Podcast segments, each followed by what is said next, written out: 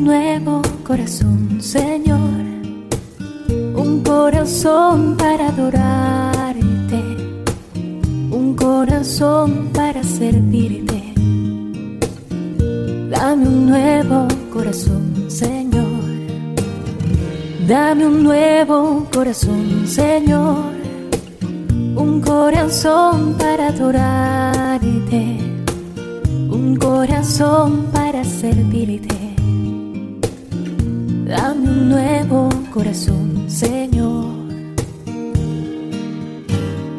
Limpio como el cristal, dulce como la miel, un corazón que sea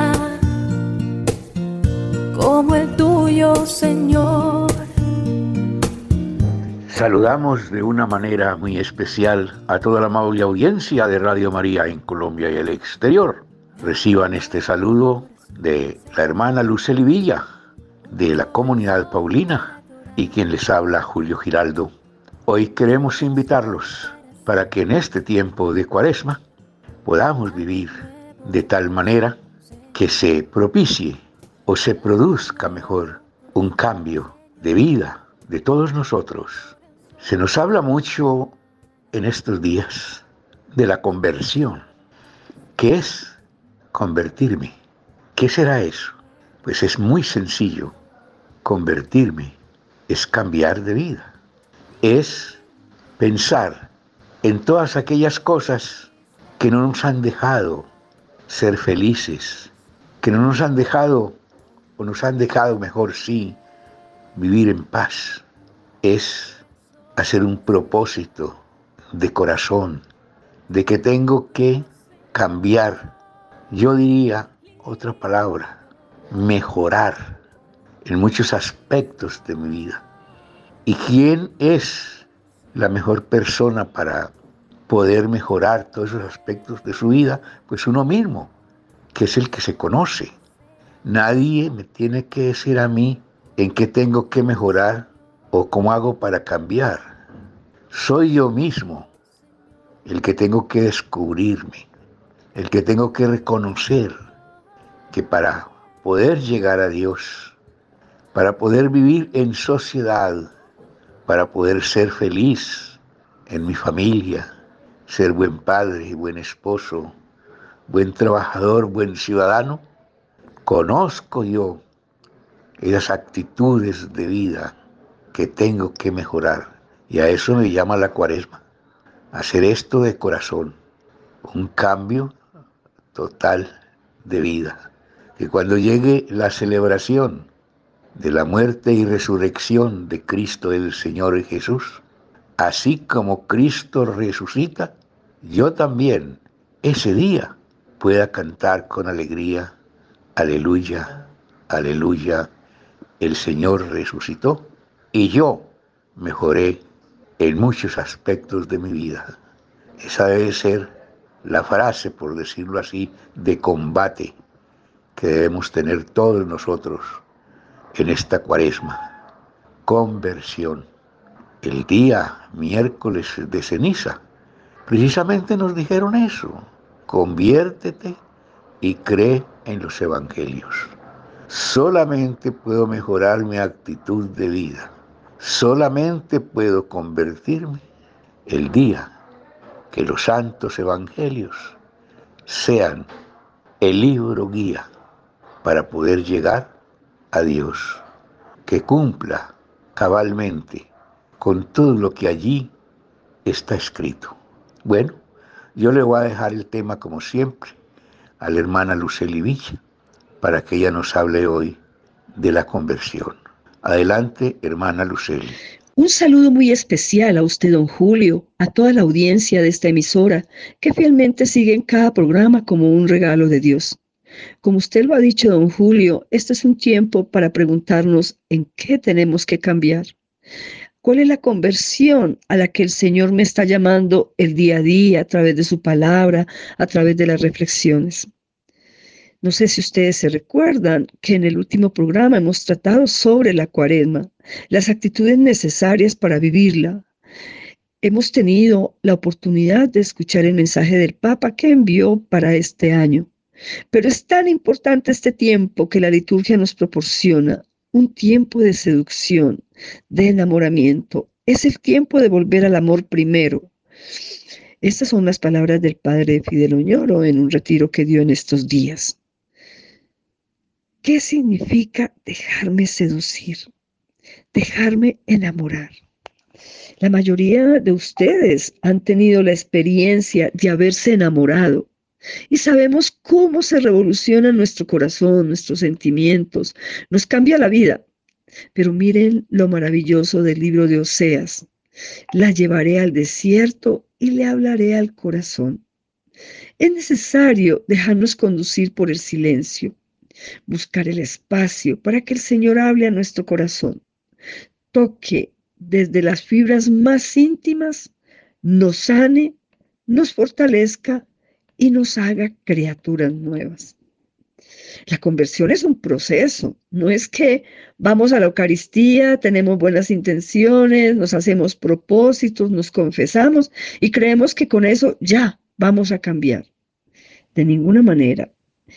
El Papa Francisco en el año de 2022, 22 de diciembre del 2022, hizo una reflexión a la curia romana que me llamó mucho la atención y la traigo a colación porque precisamente está hablando de la, de la conversión.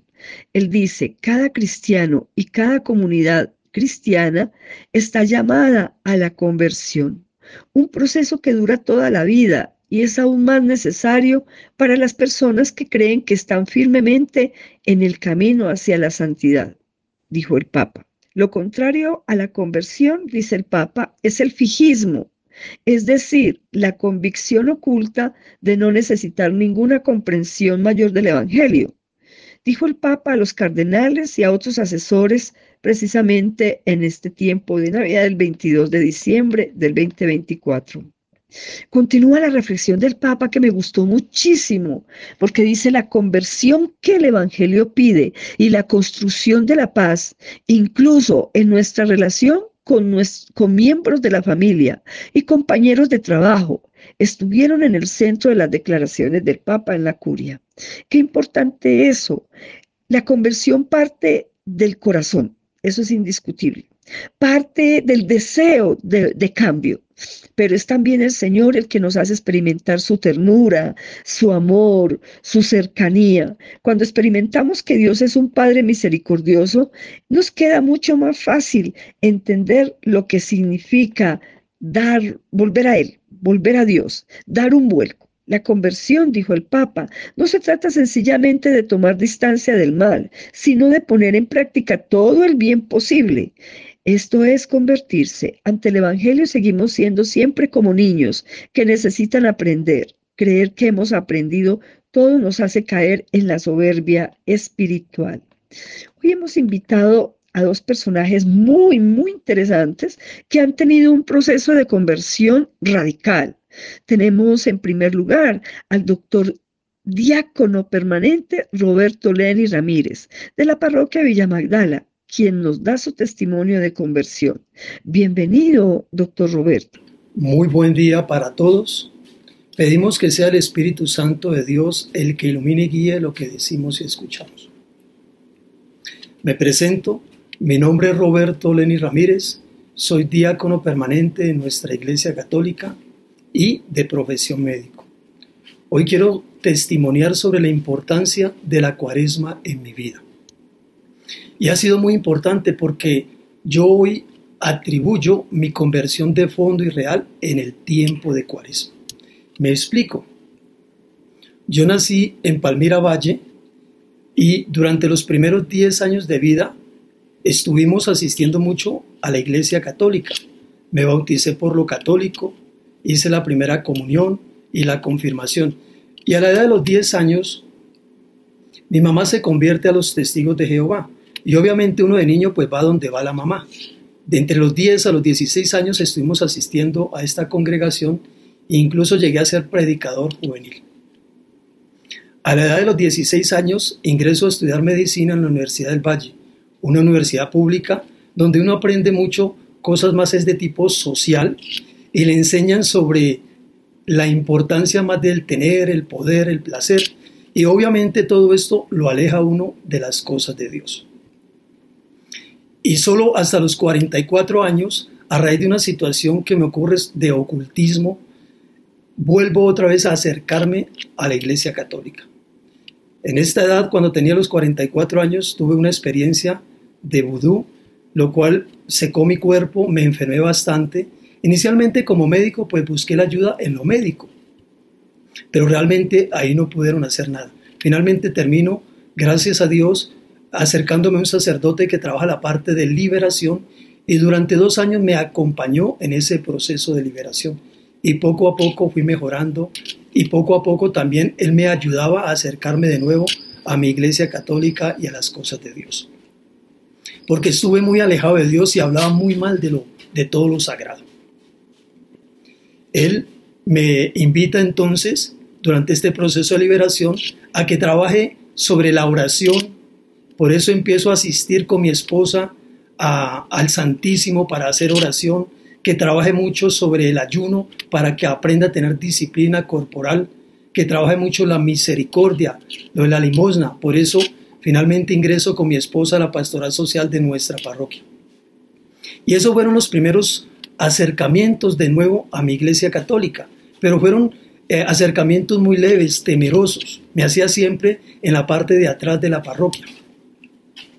Y solamente cuando llegó el tiempo de cuaresma, que se empieza a crear ese ambiente de oración, de ofrenda, eh, de la confesión, de la fraternidad, es cuando realmente me ocurre realmente mi proceso de conversión. Por eso yo lo atribuyo a la cuaresma, a ese ambiente de espiritualidad, de fraternidad, de acercamiento a nuestra iglesia y a Dios, que ocurre mi proceso de, de conversión de fondo.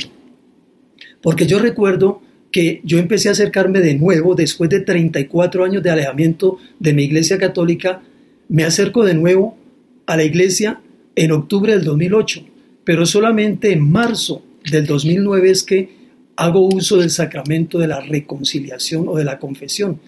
Y desde octubre ya el padre que me estaba ayudando en el proceso de liberación me decía, por favor, confiésese. Pero yo no había tenido ese, como ese acercamiento, esa fuerza para hacerlo.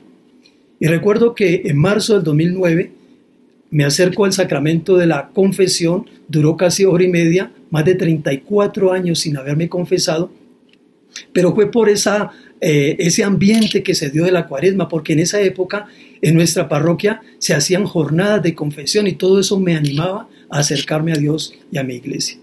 Como pueden ver, como les he comentado, el ambiente de cuaresma es un ambiente que es propicio para acercarnos a Dios, acercarnos a nuestra iglesia, para que estas cosas que de pronto errores, debilidades que hayamos cometido en la infinita misericordia de Dios, Dios nos ayuda y nos hace crecer en la espiritualidad. La invitación es que lo hagamos así, que nos acerquemos eh, de corazón en oración, limosna y fraternidad, nos acerquemos a Dios y busquemos siempre su rostro.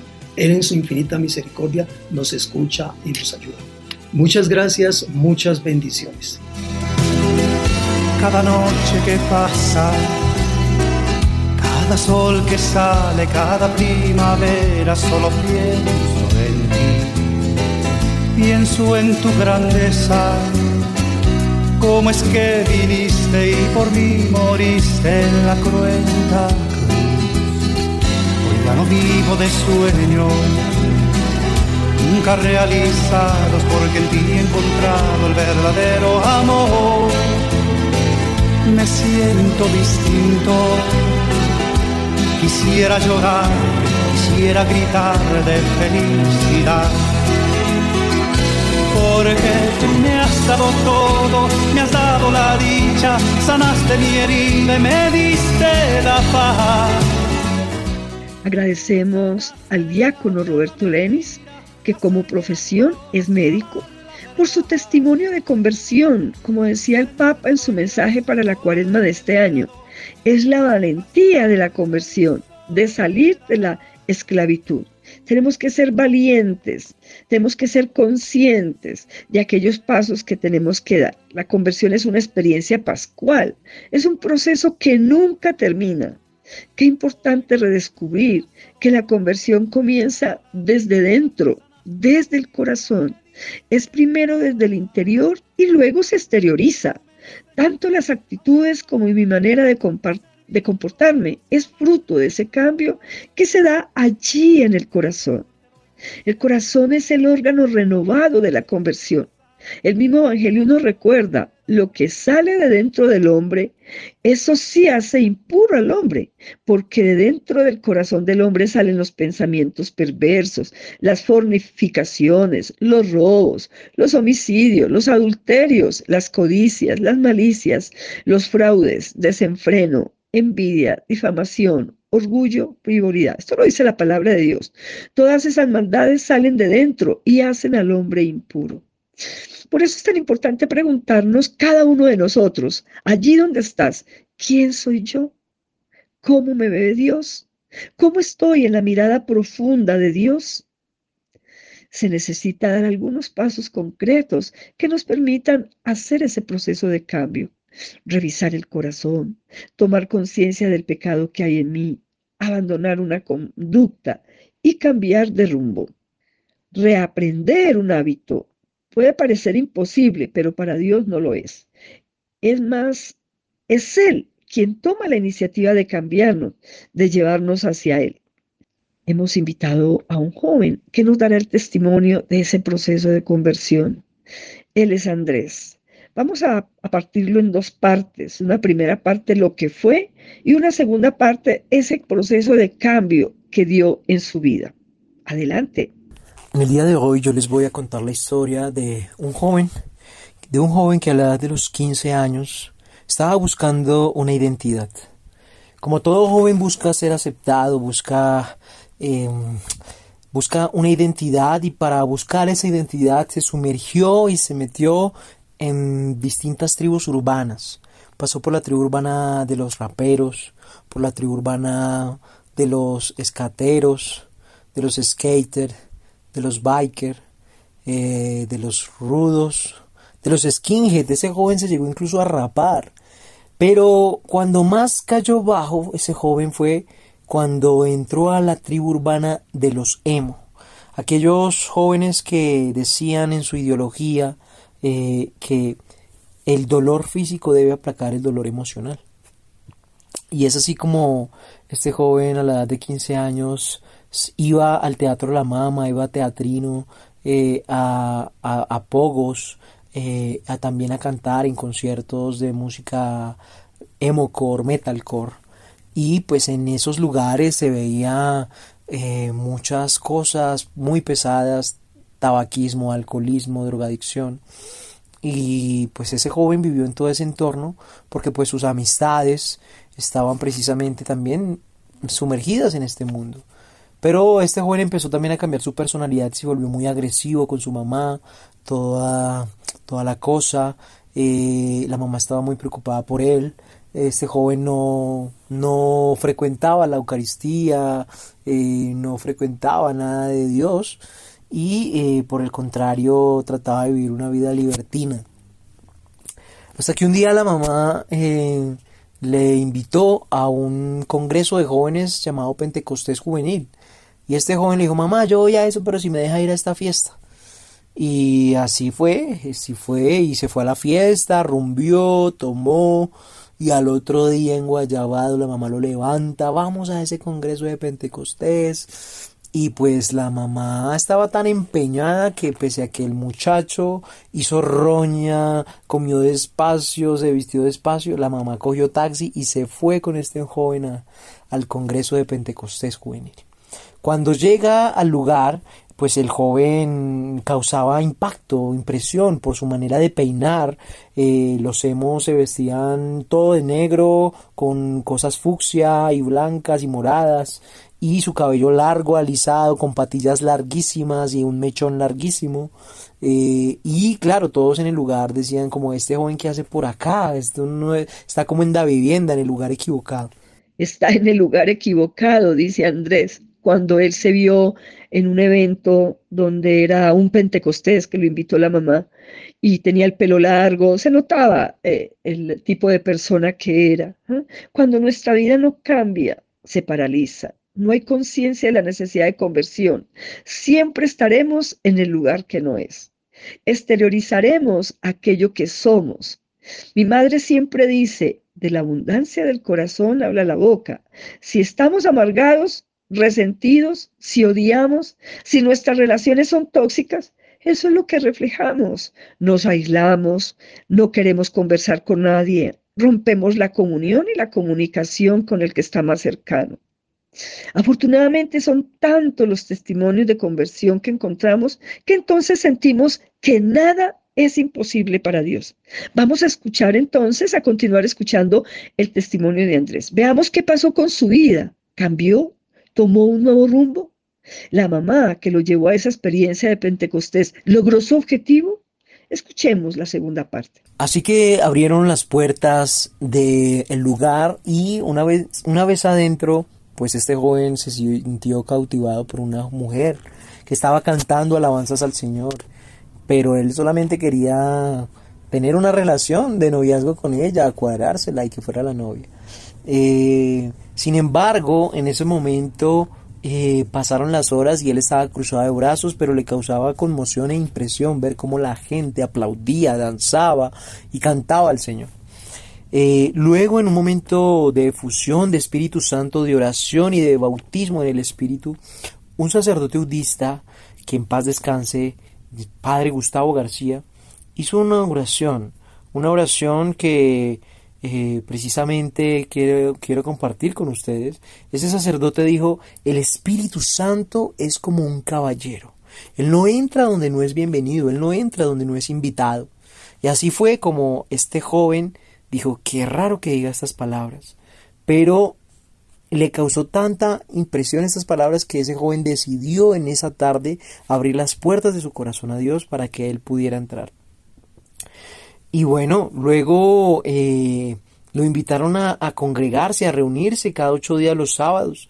Y este joven dijo, bueno, pero va a estar la chica, la mujer que canta. Y le dijeron, por supuesto. Entonces este joven empezó a asistir para, para conquistar a, a la chica y fue así como ya después prepararon un retiro, eh, naciendo de nuevo un seminario de vida en el espíritu, pero en forma de retiro.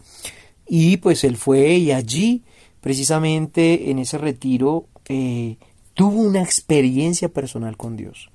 Aunque se dormía en las charlas, aunque se levantaba tarde, aunque no era el más aplicado y disciplinado en ese retiro, en la noche del sábado ese joven decidió disponer su corazón y tuvo un encuentro personal con Dios, en el cual causó un punto de inflexión en su vida que precisamente le ayudó a tomar una decisión de iniciar un proceso en Cristo, un proceso de conversión.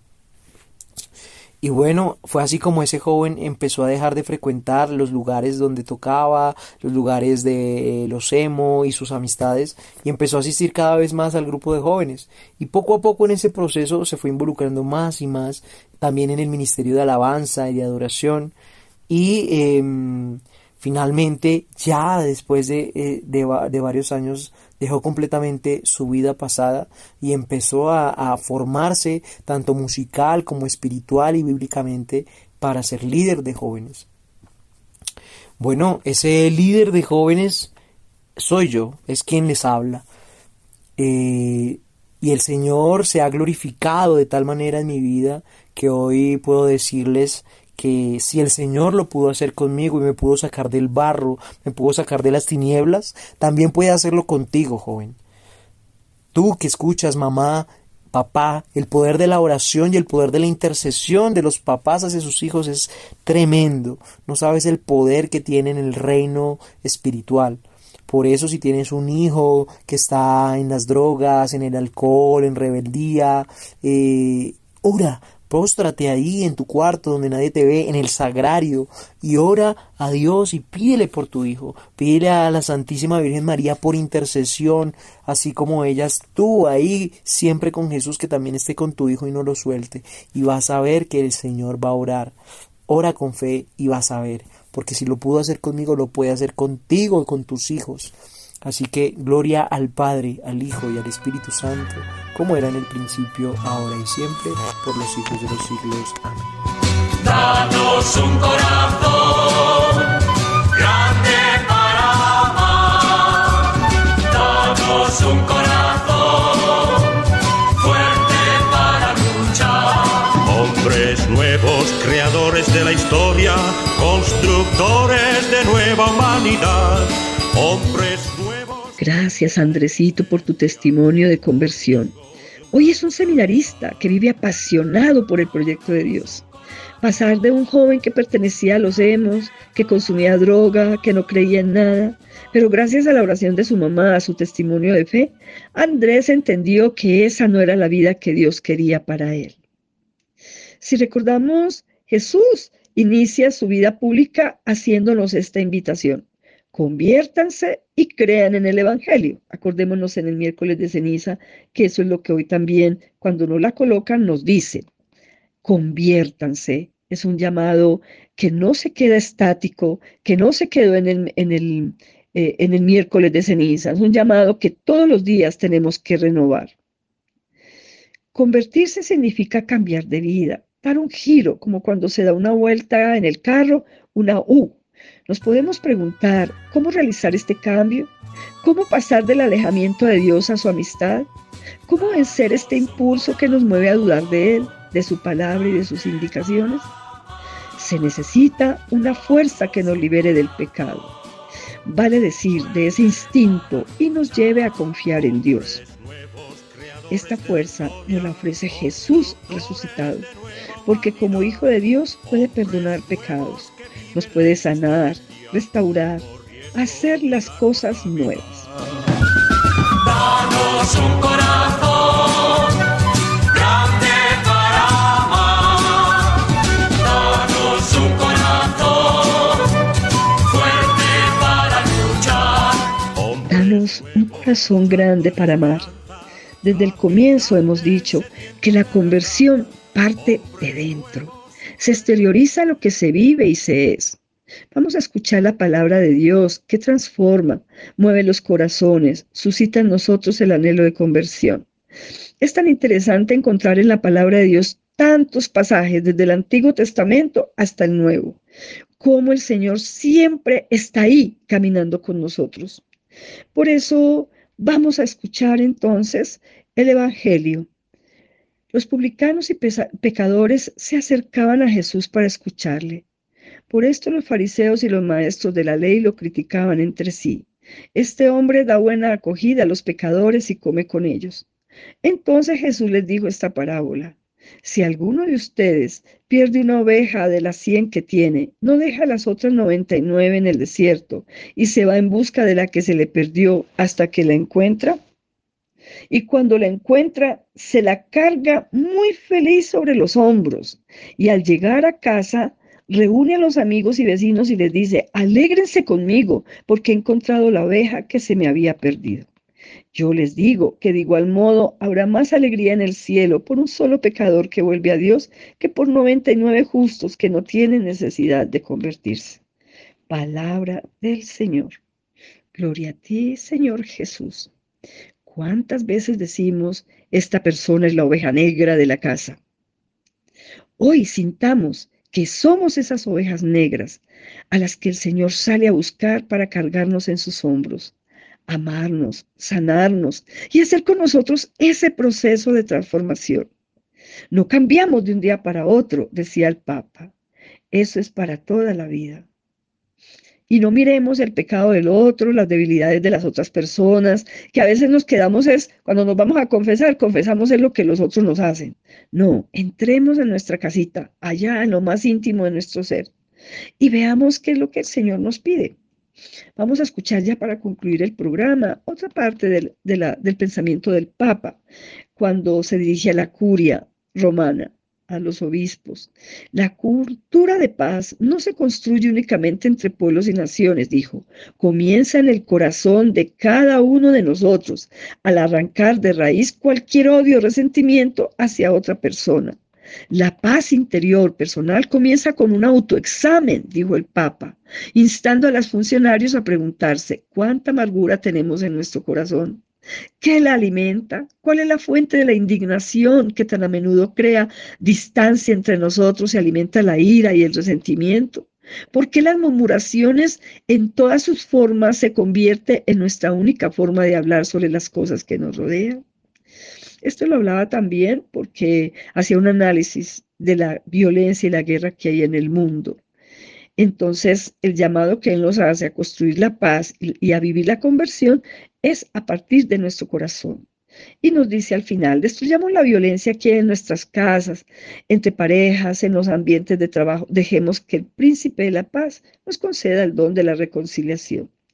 Ya vamos a pedir entonces en este final del programa a, María, que nos permita ser arcilla entre las manos del Padre, así como ella fue la mujer dócil, humilde, capaz de escuchar.